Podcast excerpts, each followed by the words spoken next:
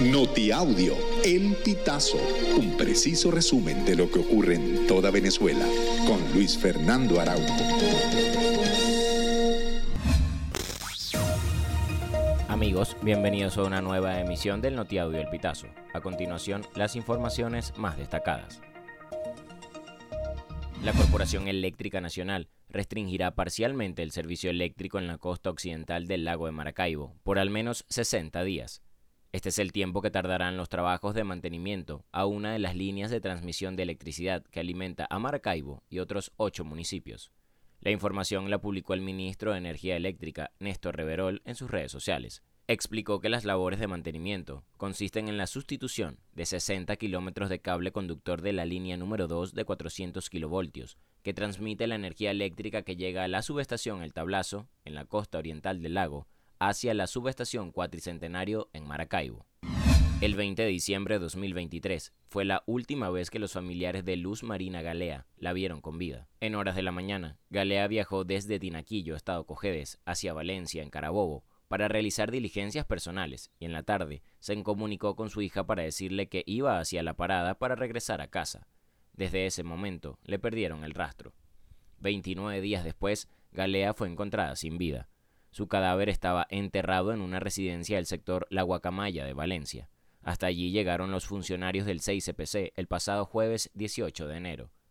Las primeras investigaciones señalan a la expareja de Galea como responsable de su muerte. Este individuo fue arrestado y quedó a la orden del Ministerio Público. Una mujer fallecida y cinco lesionados, entre ellos una funcionaria de la Policía Nacional Bolivariana, fue el saldo de un accidente de tránsito que se registró al final de la autopista Gran Mariscal de Ayacucho, en el municipio Andrés Bello de la subregión Barlovento, estado Miranda.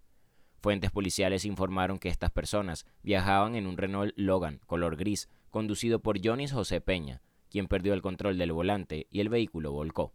La persona que murió fue identificada como Maribel Terán Barreto, de 57 años, quien presentó fractura de la cervical.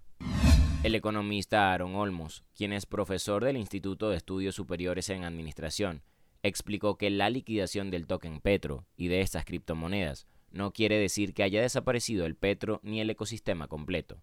Aclaró que el comunicado habla de la Petro App y del sistema Patria, pero no de las plataformas de intercambio que actualmente se mantienen intervenidas por la SUNACRIP.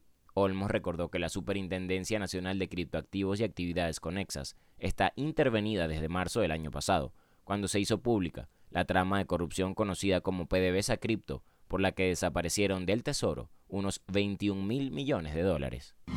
Un sismo de magnitud 5.4 se sintió al mediodía de este domingo 21 de enero en el centro de Colombia, sin causar daños o víctimas, según el primer balance de las autoridades. El Servicio Geológico Colombiano informó que el temblor ocurrió a las 12 y 19 y su epicentro fue localizado a una profundidad de 149 kilómetros en un punto llamado Mesa de los Santos, en el departamento de Santander. Amigos, y hasta acá llegamos con esta emisión del Notiaudio El Pitazo. Narró para ustedes Luis Fernando Araujo.